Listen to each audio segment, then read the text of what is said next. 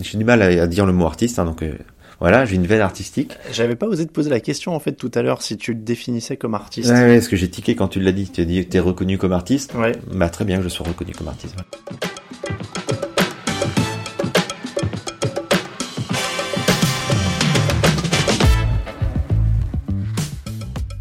Bonjour à tous et bienvenue dans un nouvel épisode d'Occupation, le podcast qui va à la rencontre des gens qui vaquent à leurs occupations. Si vous êtes déjà venu à Rouen, vous avez peut-être marché sur les œuvres de mon invité du jour. Dans le civil, il s'appelle Nicolas, mais pour les Rouennais, c'est Incoy. Un peu partout dans la ville, on retrouve des carreaux de ciment qu'il a peints directement sur les trottoirs une manière de faire sortir le patrimoine des halls d'immeubles, mais aussi de mettre de la couleur dans la ville, des réalisations qui ont tellement plu qu'il va désormais poser ses bombes dans plein de villes en France. Par une très belle fin de journée, j'ai rejoint Incoy dans son atelier rouennais. Devant la porte, le trottoir est couvert d'essais de ses pochoirs, évidemment. Plus étonnant, la silhouette d'un rat mort que l'artiste a eu le temps d'entourer de peinture avant qu'il ne soit dégagé par la municipalité. Une fois la porte franchie, ne vous laissez surtout pas tromper par le hamac qui pend du plafond, les sandales et son look décontracté. Inkoy a beaucoup, beaucoup de boulot. Mais il a tout de même gentiment pris le temps de me répondre et de me faire visiter son atelier.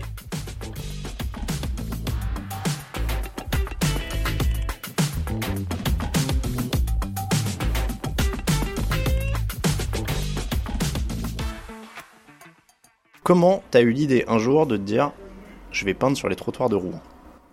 Euh, alors, je, je, sais pas comment elle est venue exactement. En tout cas, il s'avère simplement que euh, j'habitais au Place Saint-Marc euh, il y a encore, je sais pas, 4, 4, 2 ans. Même pas, moins que ça. Et dans mon hall d'immeuble, il y avait des carreaux qui étaient assez tristounes d'ailleurs, mais néanmoins, c'est des carreaux très géométriques sur les tons blancs et gris. Et euh, en fait, j'en ai pas un souvenir très très précis. C'est euh, c'est euh, ma ma conjointe qui m'a dit, euh, qui, qui, raconte aujourd'hui que je j'arrêtais pas de lui dire ah il faut que je les fasse, faut que je les fasse, faut que je les reproduise. Et puis voilà, donc un jour elle m'a dit bah, on va le laisser faire. Et donc je suis descendu, j'ai découpé des pochoirs cutter, j'avais acheté des bombes qui ressemblaient à un blanc, euh, deux teintes ou trois teintes de gris et un noir. Et puis je les ai sortis, euh, voilà. Le Ouais, c'est pas comme une lubie, mais en tout cas l'idée m'est venue euh, spontanément. J'avais envie de le faire comme une expérience. Moi, je suis pas du tout graffeur, j'avais jamais utilisé de bombe. Voilà. Donc, en fait, l'idée, je pense, qui, qui m'est venue moi, c'était simplement qu'il y avait un, un, un, truc graphique euh, dans le hall et que et que ça serait marrant de, de le foutre dehors d'abord parce qu'il est pas à sa place, donc tu, des choses un peu décalées. Et puis euh, parce que le trottoir il est, il est uni, il est moche, il est crade, et que d'un coup on mettrait un truc un peu plus précieux. Et voilà. Et par contre, alors, une fois que ça s'est fait et que c'est séduit, ça, ça m'a moi-même séduit. Du coup, je me suis retrouvé à en faire d'autres et des plus complexes, quoi. Mmh. Mais ouais, j'avais juste envie de sortir du cadre. Donc le truc est sorti du cadre. Je, je précise juste pour les auditeurs qui vont peut-être l'entendre en fond, le voisin est très en forme. On l'entend chanter. Ouais, on si a... vous l'entendez en fond, c'est parce qu'il fait. Très... On enregistre un jour où il fait très beau, donc les portes sont ouvertes pour pas qu'on crève de chaud. Et, et, en effet, il y a un monsieur qui chante très bien. Ah oui, d'accord, c'est le monsieur qui est de l'autre côté du, du, trottoir. Ouais, ouais. Alors lui, je sais pas, mais l'autre s'appelle Jean-Luc. Ils sont, ils sont là tous les jours, ouais. D'accord. euh, donc t'étais pas du tout graffeur. En fait, moi, je m'imaginais que c'était, euh, que t'avais déjà un gros passif là-dessus, et pas du tout. Et non, pas du tout. Non, non. Non, non, moi je, je, je suis complètement autre chose. Il s'avère que ce truc-là m'a séduit, donc je l'ai fait. Et je l'ai fait, il m'a encore plus séduit, donc j'en ai fait d'autres. Et après, il a séduit d'autres gens, et moi, il continue à me séduire, donc j'en ai fait beaucoup d'autres. Ouais. Mais euh, j'ai pas du tout la culture euh, graffeur.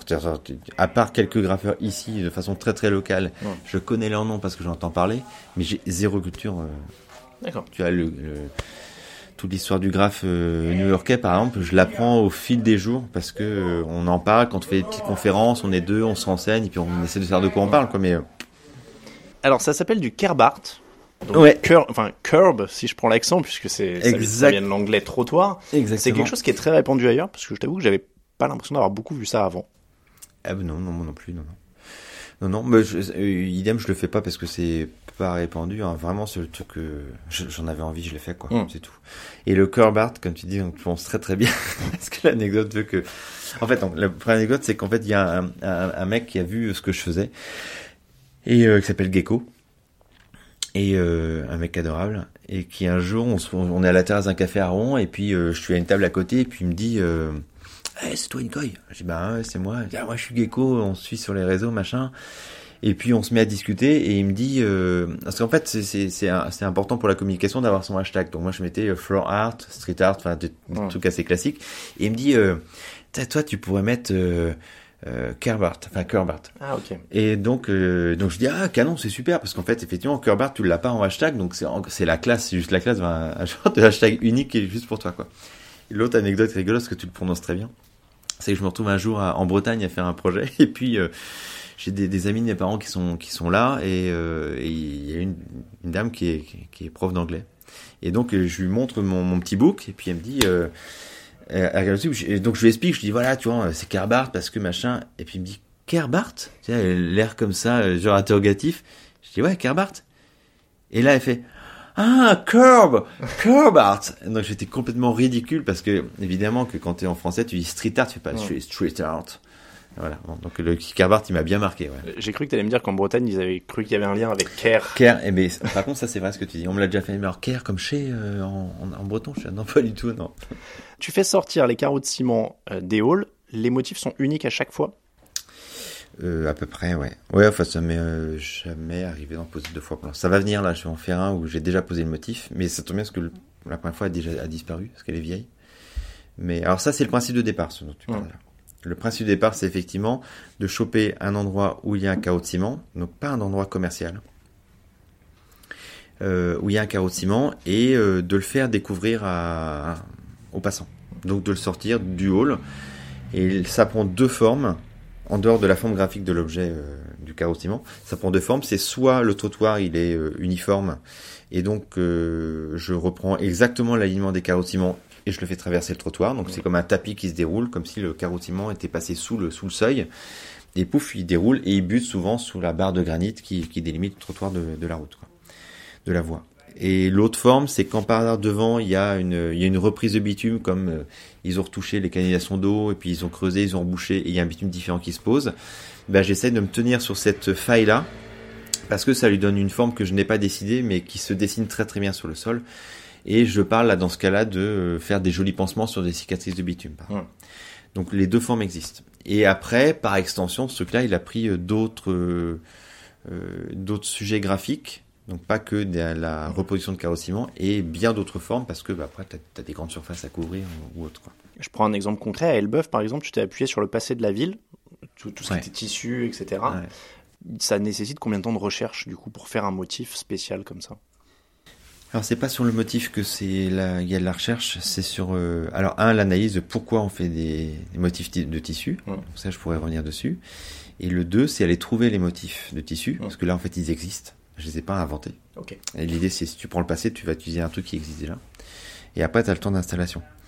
Le, le temps d'analyse parce qu'on je sais plus à qui j'en parlais dernièrement mais qui qui soulignait qu'un un artiste ou Un artiste. En tout cas, il n'a pas que son temps de prestation euh, matérielle. On se dit, euh, le mec, il vient, puis il fait sa peinture, et puis il y a passé deux jours, et puis voilà, et donc, euh, entre guillemets, on lui doit deux jours. Mais non, en fait, parce que tu as eu, tout le temps d'analyse, je te parle même pas du temps, depuis combien de temps tu bosses et combien de temps tu as mis à, échafauder cette idée-là. Mais donc, par exemple, Elbeuf, c'est la, quelqu'un de la mairie qui, qui m'a contacté parce que je travaille sur le patrimoine et les ciment, précisément, parce qu'il n'y a pas que les ciment et qui me qui voilà qui m'exprime le tout, tout le plaisir qu'il a à voir mon boulot et qu'il aimerait bien qu'on installe quelque chose de similaire euh, à Elbeuf et euh, il fait donc on se fait un rendez-vous parce que je je fais aucun boulot sans rencontrer les gens avec qui je, je veux bosser. Je veux m'assurer qu'on s'entende bien aussi humainement. Parce que c'est important, on va faire passer un temps ensemble. Moi, j'ai envie de raconter une histoire, je veux que ce soit cool, je veux que ce soit très sympa. Donc, on se rencontre, il est très sympa. Et euh, il me dit voilà donc vos de ciment euh, c'est trop beau je, je, je, je connais bien la ville d'Elbeuf j'en ai des côtés dans certains immeubles euh, donc plutôt autour de la mairie. Et on voudrait que vous interveniez rue des Martyrs c'est une rue euh, voilà une rue très commerçante euh, euh, on voudrait dynamiser un petit peu cette, cette rue là et donc on va rue des Martyrs et je lui dis mais on est super loin des endroits où vous auriez vu des de ciment et je, je, je vois pas le lien que les gens vont faire entre les carreaux qui sont près de la mairie et puis eux leur rue qui est pas près de la mairie du tout quoi. Et en fait ça sonne pas, ça sonne faux. Il me dit ah d'accord. Je dis bah par contre on est là en ville, euh, est-ce qu'on on continue la visite? Puis on se balade puis vous me racontez la ville. Elle me dit ah ouais donc là on aimerait que vous interveniez là et cette maison-là, on voudrait en parler parce que c'est l'ancienne maison d'un d'un grand drapier de- d'Elbeuf. Je dis ok, alors je réagis pas sur le moment. Et puis on prend une autre rue et puis on voit des énormes bâtiments en briques et il me dit voilà, bon, ça c'est une architecture typiquement elbevienne, c'est ce sont des anciennes manufactures et usines qui ont été transformées en logements sociaux. Et c'est super beau. Et je dis mais vous dites il y avait quoi dedans? Bah des manufactures ou des usines de, de textiles. Je dis mais votre sujet historique c'est le textile, c'est pas le carrossiment vous Il me dit ah bah ouais, ah bah ouais, effectivement. Voilà, bon bah tout ce temps-là, je l'adore parce qu'on a rencontré quelqu'un, on a refait un petit bout d'histoire, et là en fait l'idée elle vient d'elle-même. Je dis, mais en textile, alors la, la frayeur qu'à ce moment-là c'était qu'il y ait que du drap, donc là euh, à part des petits bouts de dentelle éventuellement sur le, ça marchait pas, mais euh, il me dit non non effectivement il y a des motifs. Donc le sujet on le trouve, et moi c'est hyper important parce que je veux que mon boulot final il soit ancré dans dans un contexte quoi. Ouais. Je, je fais pas de la déco. Ça finira par un, ça ressemblera à de la déco, mais sur le fond il y a une histoire quoi. Donc, euh, de là, je te fais pas tous les rendez-vous, mais tu l'as dit que je finis à la Fabrique des Savoirs, qui est le musée d'Elbeuf, magnifique, où tu retrouves des énormes métiers à tisser, ils expliquent toutes les, toutes les démarches. Et on se fait ouvrir les catalogues, les vieux catalogues du 19e siècle et début 20e, avec des motifs. Donc, ils travaillaient sur du drap de laine, principalement. Et euh, donc, on a les petits gants blancs, les vieux trucs comme ça, on les tourne les pages, et puis on a pris plein, plein, plein, plein de photos de motifs. Et dedans, j'ai sélectionné ceux qui me paraissaient intéressants en termes de faisabilité au pochoir. Et puis, en termes de, je reconnais que c'est un motif textile, il en faut parce qu'il faut qu'on comprenne le truc. Et puis d'autres qui étaient plus modernes pour l'époque, quoi. Et donc, on a choisi sept différents et après on a fait tourner les couleurs, on les a installés. Et donc, il y a tout ce temps-là de préparation qui est très très riche.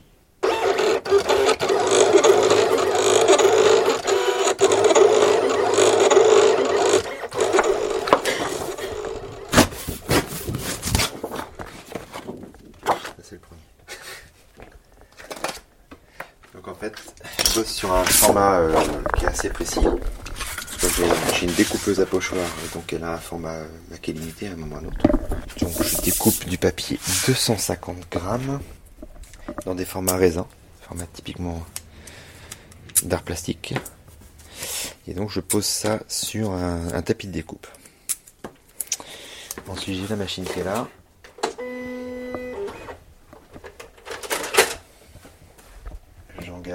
La machine, elle sert à quoi? À découper. Ah, à découper. En fait, euh, à l'oral, ça se raconte comme euh, c'est comme une, une imprimante en fait, Mm. mais euh, c'est une lame qui pivote sur elle-même et qui va être guidée par les fichiers que je lui envoie, qui sont des fichiers vectorisés. T'as ton ordinateur, c'est pas de la, de la découpe au, au ciseau, quoi. Enfin, au, cou- au- au couteau, je dirais. Ouais, non, non, non, non. Je l'ai, fait- je l'ai faisais au cutter au début et au scalpel. Sais, j'ai encore, tu vois, des jeux de scalpel qui sont là.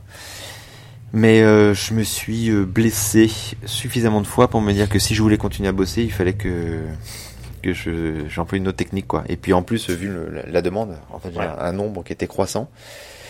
Et donc euh, donc j'ai acheté une machine. Une machine qui est calibrée. En fait, j'ai choisi une taille de machine euh, qui me permet de sortir des, des pochoirs qui font euh, au moins 30 cm. Donc en fait, elle, elle découpe 35 de large. Donc je sais que j'ai des bords en plus bom- bombés, Mm. puisqu'un carreau de ciment fait 30 cm de large. Parce que le modèle en dessous faisait 28 et donc j'étais coincé quoi. et là, ça va se passer là-bas, tiens, ça va découper. Et c'est tout bon normalement.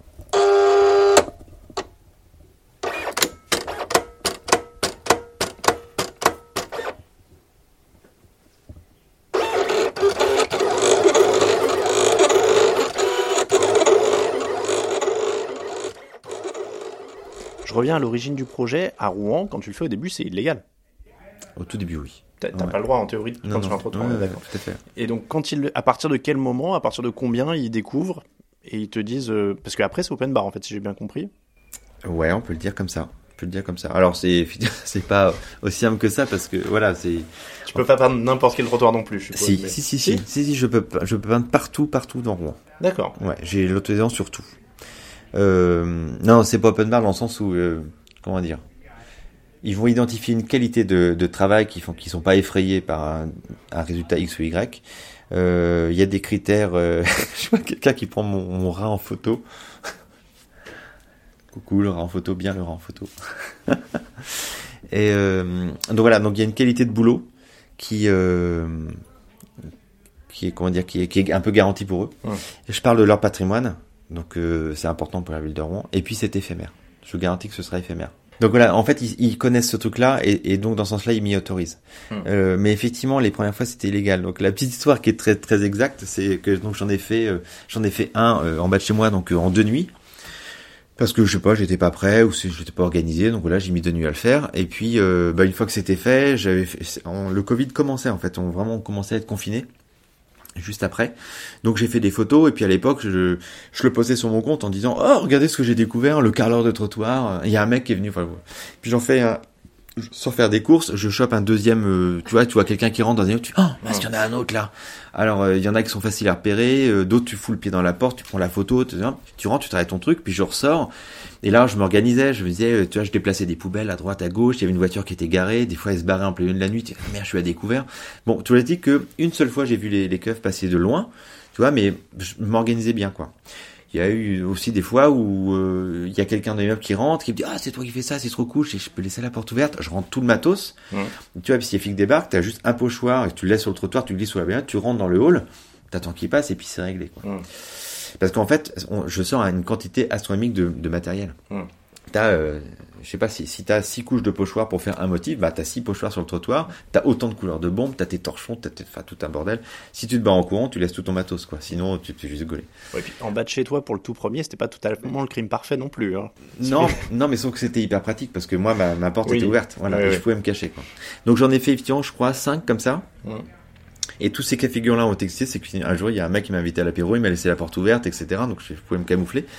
Et, euh, et puis, entre-temps, j'avais croisé, euh, donc on n'était pas tout à fait Covid encore, où, ça a réouvert, je sais plus, mais j'ai croisé une personne euh, de la mairie de Rouen qui était, qui était responsable de l'urbanisme.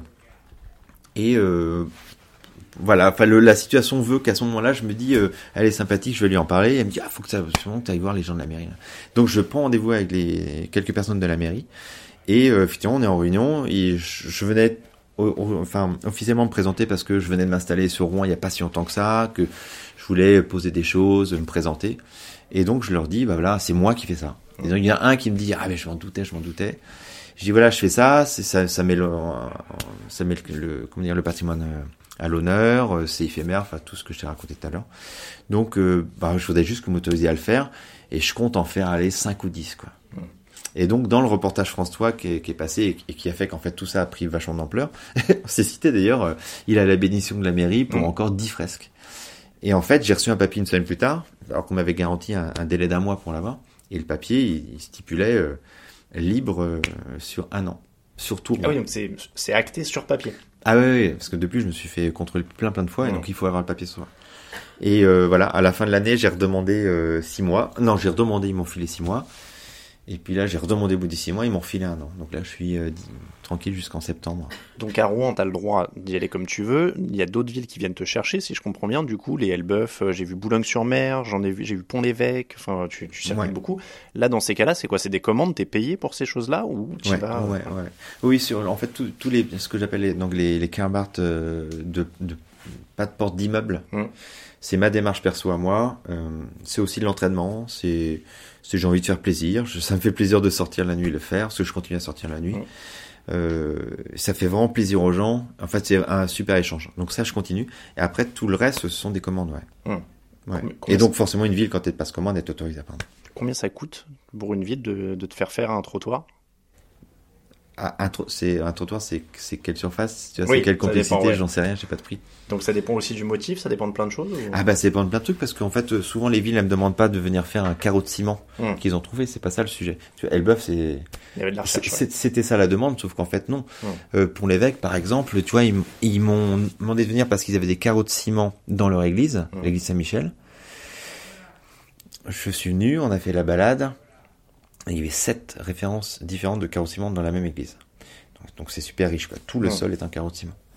Et donc euh, je dis bah ouais, écoutez, c'est chouette parce que vous avez plein de trucs, on peut en sélectionner un certain nombre, et on travaille sur les fameuses cicatrices. Ils voulaient que j'intervienne dans tel quartier, mais ils avaient plusieurs demandes. Et puis euh, puis voilà, les choses s'emballent parce que on passe devant un, un, croisement qui est tout pourri, et puis je leur dis mais en fait l'idée elle, elle, vient comme ça. Je me dis mais là il faudrait faire des carreaux de ciment sur un peu de la route quoi. Et donc, je leur dis, mais là, le, plateau, là, vous comptez le refaire dans combien de temps? Ouais, je sais pas, dans les, d'ici les 5 années, quoi. Je dis, bah, en fait, je propose, mais on fait des carreaux de ciment géants et, qui vont durer 10 ans au milieu de la route. Ah, banco. Puis un autre quartier me demande d'autres choses, et alors je dis, bah non, pas le carreau de ciment, là, on va faire des, oh, vous avez super colombage, on va faire des tombées de façade comme ça, bam, bam, bam. Moi, voilà, tu rebondis parce que parce que je suis sensible au patrimoine, parce que c'était, en fait, le fond de la demande, c'était leur patrimoine. Mm. Donc eux, ils, ils- forcément, ils peuvent pas. C'est moi qui ai les idées, c'est pas eux. Eux, ils ont des envies, et donc ils, ils vont, comment ils vont dessiner leurs envies en fonction de ce qu'ils savent, savent de moi. Et après, moi, je peux extrapoler. Quoi. J'ai l'impression d'écouter un sample des Daft Punk un peu. Quand tu l'écoutes tous les journées,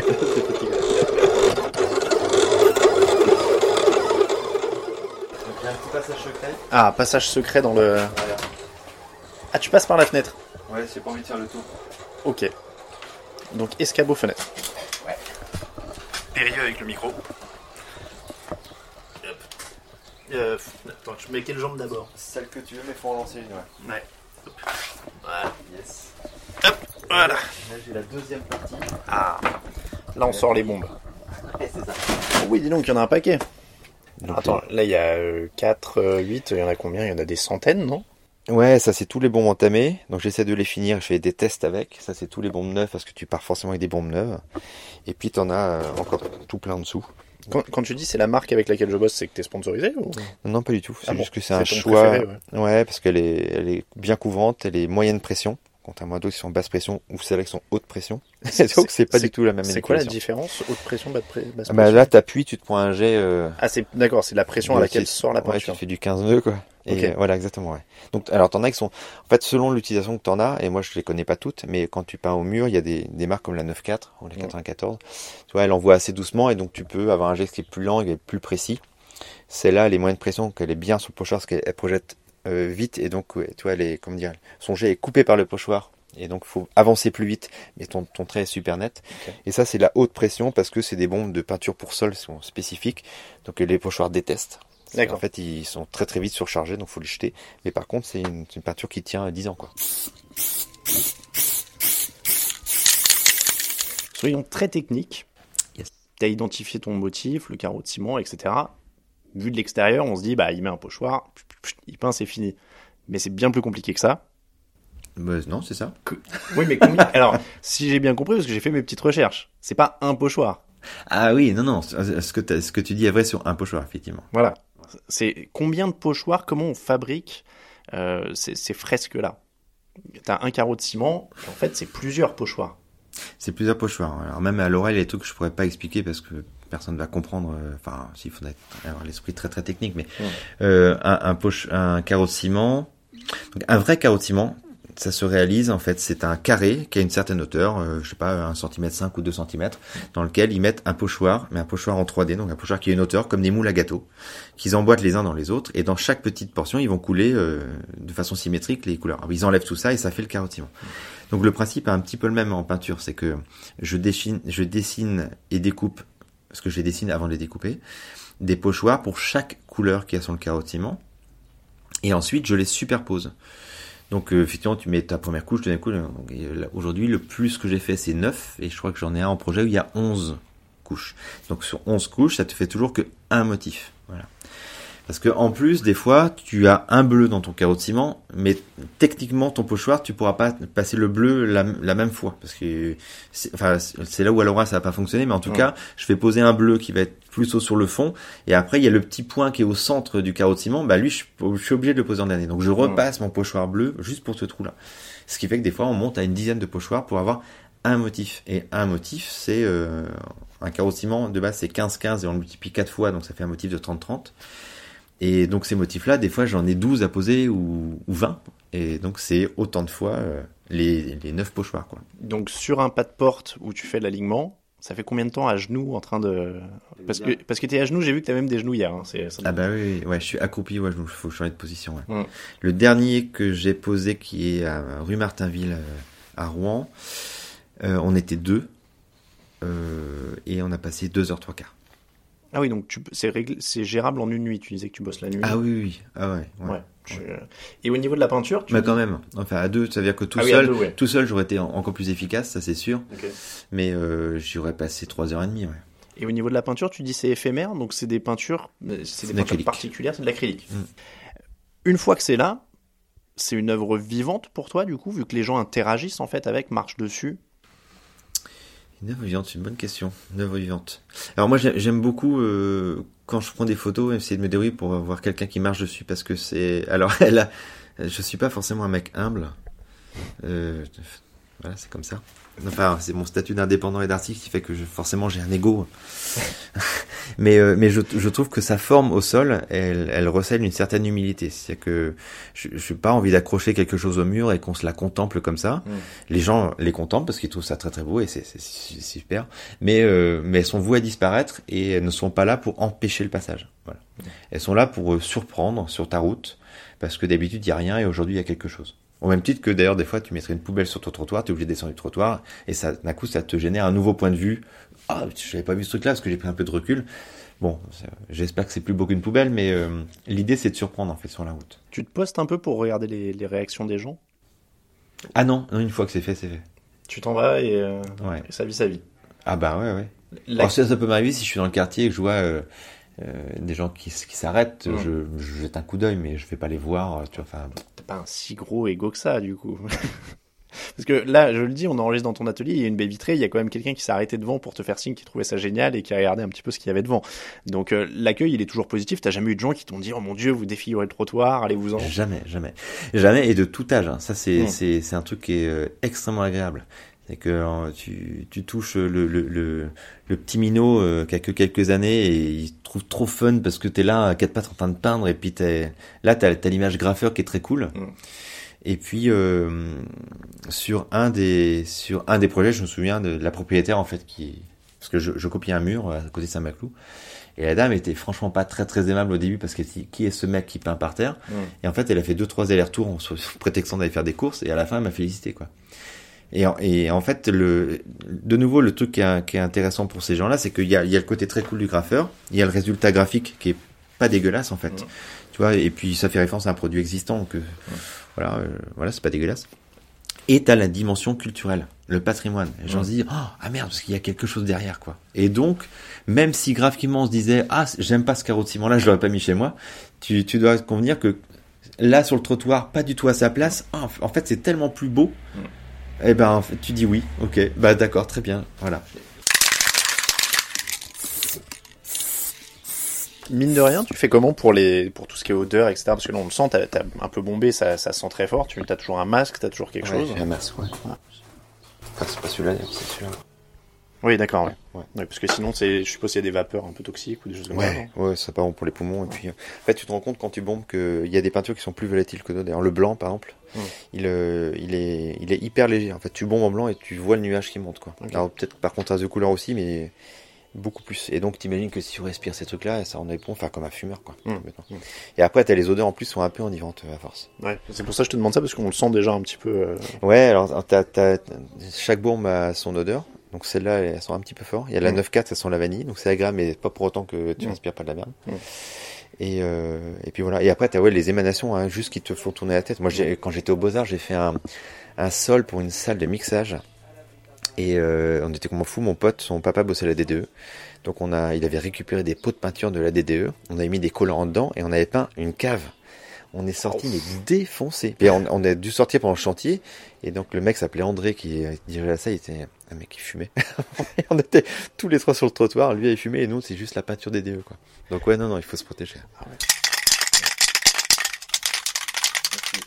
tu parles de patrimoine, on a parlé d'ego juste avant, les deux semelles, est-ce que t'as pas aussi une fierté quand même de se dire, bah, je participe au patrimoine de la ville, ou en tout cas à, égayer, euh, à égayer l'ambiance quoi de la ville? Ah bah si si si ouais. Si, si. non, mais moi, non, mais moi j'adore mon boulot, hein. j'ai pas de souci avec ça. Je, j'adore le faire, j'adore que les, les j'adore que les gens, les gens adorent. Enfin, mm. c'est, très bien. Mais en fait, ça, c'est un échange, tu vois. C'est, c'est un, c'est un projet ou en tout cas c'est un type de travaux que tu te vois maintenant décliner euh, à l'infini ou tu fixes une limite ou il y a un moment où tu te dis peut-être j'en aurais marre. Ah, c'est beaucoup trop tôt pour en parler en tout cas. Mm. Ce, que, ce que je sais, c'est que euh, en, fait, moi, depuis je, ça fait une vingtaine d'années que je bosse, j'ai toujours été indépendant. Je suis sorti de l'école, j'ai trouvé du boulot, papa. Enfin, j'ai trouvé un boulot une fois, j'ai démissionné au bout de deux mois et puis je me suis mis indépendant. Donc, j'ai toujours rebondi sur, sur des choses. En fait, ça dépend de ta trouvaille, ça dépend de l'opportunité. J'ai fait des choses commerciales parce qu'il fallait bouffer au début. Et puis, j'en ai fait de moins en moins. Et puis, j'ai développé des fresques didactiques. Et puis, je suis aussi architecte d'intérieur, donc j'ai fait des scénographies pour les musées, pour des espaces de coworking. Et puis, tu vois, il y a, il y a des époques dans la vie où je vais faire plus de scénos. Et puis, des époques où je vais faire plus de fresques là, je viens d'entrer dans un dans un truc où euh, c'est extrêmement riche parce qu'il n'y a pas que les carrossements, parce qu'il y a les vitraux, parce qu'il y a les colombages, parce qu'il y a la maçonnerie, et je vais en découvrir d'autres. Il y a la céramique, j'en ai fait dans le nord de la France. Euh, là, on parle d'un jardin botanique aux alentours de Nîmes, donc tu as la truc de végétation à travailler. Enfin donc il y a, y a énormément de choses. Je sais pas où ça m'emmènera. Euh, J'espère juste que j'arriverai à renouveler le truc. pour l'instant, ce que j'arrive à faire, parce que je refuse de faire des trucs répétitifs. Euh, donc je pense qu'il y a, il y a beaucoup de matière, ouais. ouais. Tu, tu parlais Après, ça peut, ça peut s'arrêter, c'est la question. Tu parlais d'être indépendant, tu es, un artiste, officiellement, enfin c'est ce que tu es. Comment on concilie euh, le côté, bah, les contraintes d'être indépendant, de devoir manger, euh, et la liberté de, de, de, point de vue et de, de faire d'un artiste? Je sais pas trop quoi te dire en fait. Je, je... moi, j'y vois pas beaucoup de contraintes en fait, donc. Euh... Alors évidemment que si on rentre dans, dans, le détail et que je repense à certaines périodes où c'était compliqué, euh, mais j'en ai pas eu tant que ça en fait. Je... Tant mieux. Ah oui, oui, non, tant mieux, tant mieux. Ça y a... Non, mais il y a eu des périodes où effectivement je voyais le compte qui baissait, je me disais, waouh, là il est temps de rentrer du boulot là. Mais ça, c'était il y a très longtemps, mmh. maintenant. Et puis, euh, en fait, j'aime tellement cette manière de vivre là que je m'en inquiète pas trop et peut-être que le fait, alors je m'inquiète pas trop. Si Aurelka était là et on, bosse ensemble, euh, elle me dit, tu vois, elle sourirait parce que j'ai évidemment que j'ai des périodes d'angoisse, mais euh, c'est plutôt sur des projets où j'ai une période d'angoisse et je lui dis, oh, là ça va merder ou c'est trop compliqué ou, ou je m'étais, en fait c'est plus compliqué que ce que je pensais. Comment je vais m'en sortir? Donc oui, et puis tes revenus peuvent varier sur ça. Par exemple, si t'as si as misé trois jours de boulot et que tu retrouverais six jours de boulot, bah, bah pendant trois jours tu gagnes rien quoi. Mais euh, moi, je suis, un, je suis vraiment un, un, gros, gros, gros bosseur. J'ai des, des amplitudes de journée qui sont très larges parce que je dors peu, c'est comme ça, et parce que je suis aussi très très efficace. Donc euh, ça envoie, ça envoie, ça envoie, et c'est aussi pour cette raison-là, je pense que je que je bosse euh, bien en termes de quantité de demandes, de, de commandes. Parce que comme je bosse beaucoup, bah, je finis par être visible, et euh, bon bah après euh, voilà c'est après non mais il y a plein d'autres qualités que les gens véhiculent et moi moi en précisant parce que c'est moi le sujet qui font que bah j'ai des commandes quoi. Si, si, je comprends bien, tu parlais de, de faire du commercial au début. Plus tu t'établis, plus tu es reconnu et moins tu as à en faire et plus tu as de liberté? Ah bah oui. Mm.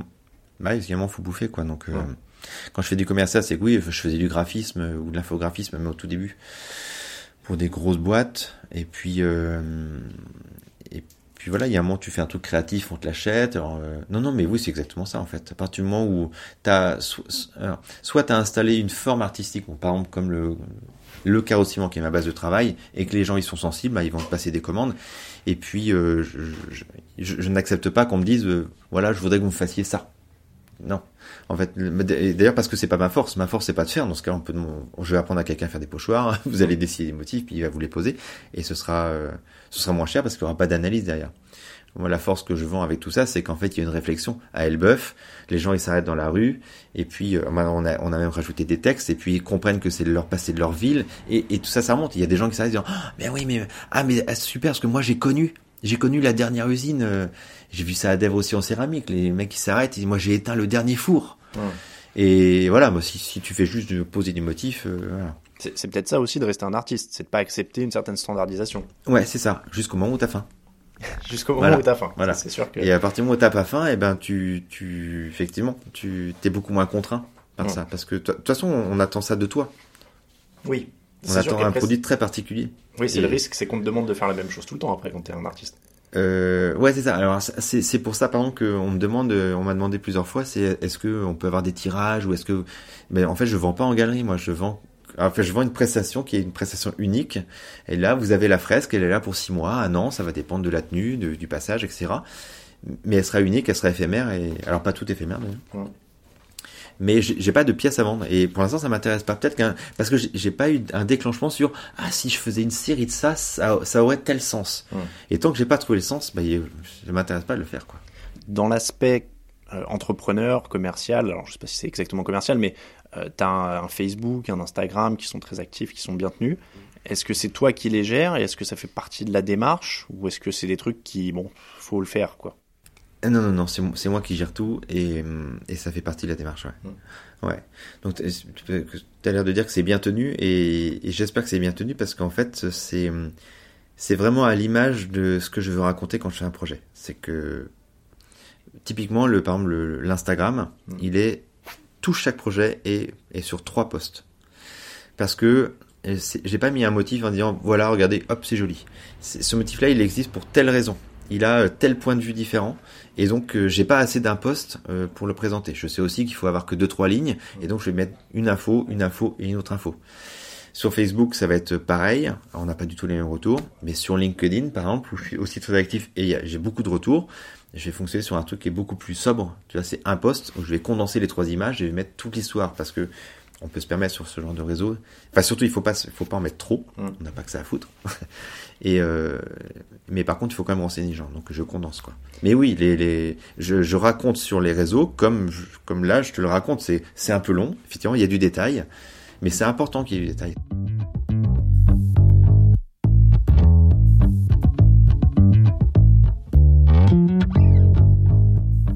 Là, actuellement, j'ai une ma petite marotte, c'est de d'ouvrir toutes mes bombes usagées et de récupérer les billes qu'il y a dedans. Ah oui, d'accord, tu peux Je, je ne sais pas pourquoi, mais j'ai envie de récupérer les billes. Peut-être que ça me servira. Ah oui, d'accord, c'est des petites billes comme ça. Là, euh, je suis en train de découvrir que tu as à peu près une taille de billes de verre et tu as deux tailles de, de billes métalliques. Là, tu as une petite là. Mm. Donc je ne sais pas à quoi ça me servit. De nouveau, ma, ma Joseph me dit Ah, qu'est-ce que tu vas faire encore à crever toutes tes bombes Parce que je fais ça au couteau, tu vois, et au marteau. Oui. Et je lui dis Écoute, tu m'as raconté que le carreau de ciment, tu, tu te demandais pourquoi je voulais absolument faire mon carreau de ciment, et aujourd'hui, euh, voilà quoi, voilà le résultat. Donc euh, laisse-moi jouer mes billes. Peut-être ce sera quelque chose et ça va devenir quelque chose, tu sais pas encore. On va savoir. On sait jamais.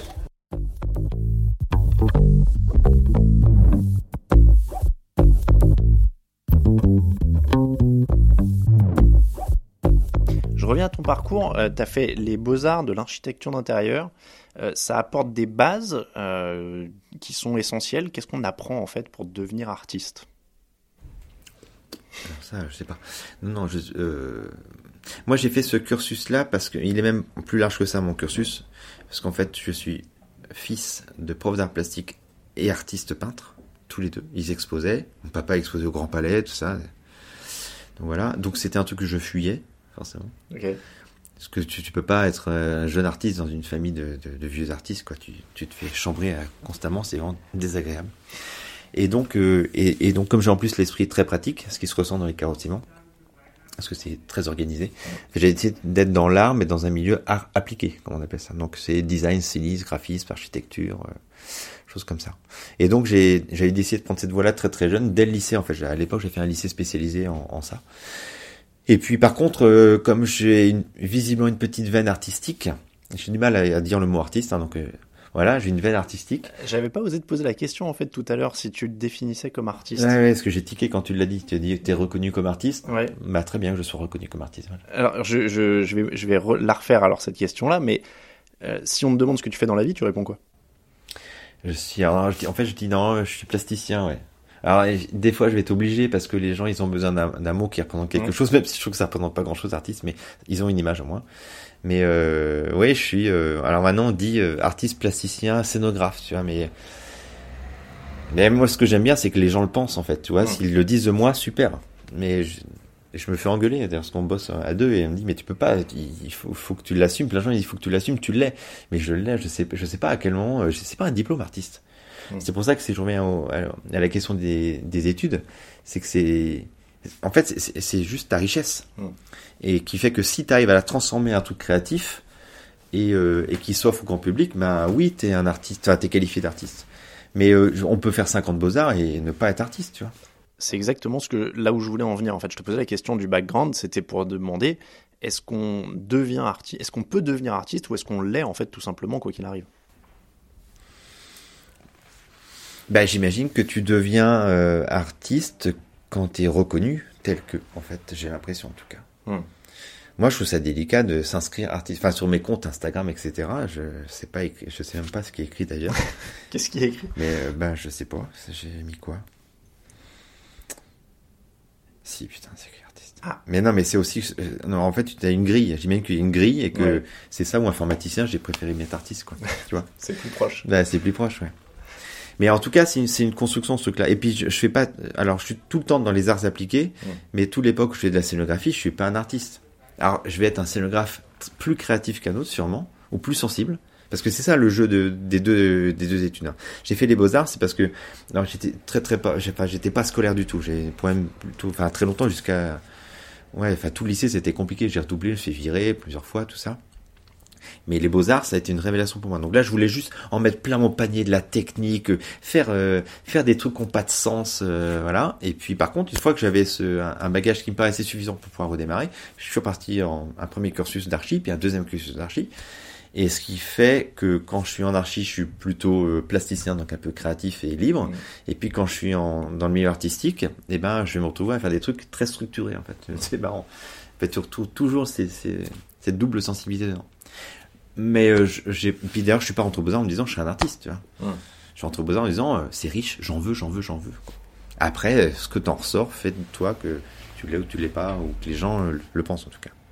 On termine généralement avec un conseil à nos auditeurs qui seraient inspirés par ton parcours, des jeunes auditeurs par exemple, qui aiment les arts plastiques, qui aiment tout ça.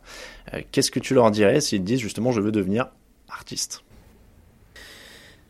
Ah, Je veux devenir artiste. euh, Je trouve que déjà c'est compliqué. Je veux devenir artiste. Quoi. En tout cas, euh, en tout cas, le, je pense a le chemin que tu ne peux pas, euh, dont tu ne peux pas sortir, c'est de de, bosser, bosser, bosser et d'être méga curieux, quoi. Et puis poser des choses, pas juste penser des choses. Moi, c'est ça que j'aime dans l'aspect pratique de, bah, j'allais dire pratique de ma pratique, mais j'ai l'esprit pratique et j'aime poser des choses parce que je les teste, parce que quand tu les poses, tu les proposes et du coup, tu as des retours. Et, euh, et voilà, donc faut faire à fond, à fond, à fond. En fait, de toute façon, la plupart des, des métiers, surtout quand tu es indépendant, c'est une question de motivation. Si tu en as envie, envie, envie, évidemment que c'est pas une garantie que ça va marcher parce que tu peux passer à côté et puis peut-être que tu as envie d'un truc qui, qui plaît pas, tu vois. Mais en fait, si, si t'en poses, t'en poses, t'en poses, tu finis par convaincre en fait. Donc euh, il faut, enfin, il faut en vouloir euh, tout le temps, tout le temps. Il faut, faut être. Alors c'est là où l'ego intervient, c'est qu'il faut être persuadé que ce que tu fais est vachement bien. quoi. Donc si t'es persuadé, bah tu le refais, puis tu le refais, puis tu le refais. Bah, si au bout de 50 fois euh, personne n'a réagi, bah tu changes, et puis tu te dis, c'est pas grave, j'ai- forcément appris quelque chose de, ça, d'une défaite ou d'un truc à côté de la plaque, quoi. Mais tu refais autre chose. Si t'abandonnes, c'est ouais, c'est pas fait pour ça. De toute façon, enfin, un indépendant, il peut pas abandonner. J'ai l'impression que la, morale en discutant avec toi, c'est que il y a plein de métiers qui ont plein de clichés, euh, et on en a couvert certains dans cette émission, mais je crois que les clichés sur les artistes sont presque de loin les plus faux, parce que euh, ils se lèvent pas à midi euh, en ayant une idée lumineuse et en jetant de la peinture sur un mur, visiblement. Euh, non, non, je je sais pas ce, ce que sont devenus tous les gens de ma promo des Beaux-Arts, mais il y en avait un paquet qui se levait à 11h. Ouais. Je sais pas ce qu'ils sont devenus, donc je n'ai pas de vérité là-dessus, mais moi je me levais plutôt à, 6-7 heures du matin. Ouais. Et j'allais bosser, puis bosser jusqu'à très très tard. Ah non, non, non, moi je suis un bourrin de travail en fait. Je bosse énormément, ouais. ouais. Je dors pas, je, je- des projets me réveillent parce que, parce que je les ai en tête et que ça Mm. tourne et que. Et, que- et- ouais. Non, puis il n'y a, pas la mode barbouilleur, que je- Mm.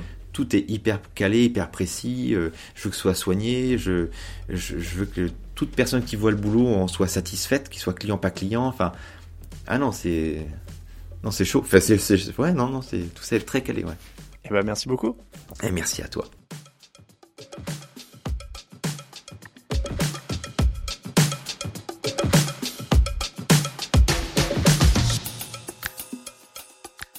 D'écouter Occupation, un podcast TDA Média tourné et monté par moi-même, Alain Mattei. Vous pouvez retrouver l'émission sur toutes les plateformes de podcast. N'hésitez pas à laisser une note et un commentaire si cet épisode vous a plu.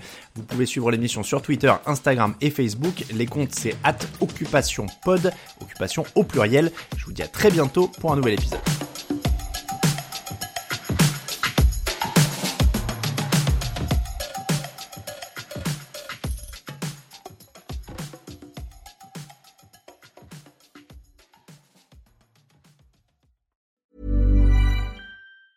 Hi, I'm Daniel, founder of Pretty Litter. Did you know cats tend to hide symptoms of sickness and pain? I learned this the hard way after losing my cat, Gingy. So I created Pretty Litter, a health monitoring litter that helps detect early signs of illness by changing colors, saving you money and potentially your cat's life. Pretty Litter is veterinarian developed, and it's the easiest way to keep tabs on your fur baby's health right at home. Go to prettylitter.com and use code ACAST for 20% off your first order and a free cat toy. Terms and conditions apply. See site for details.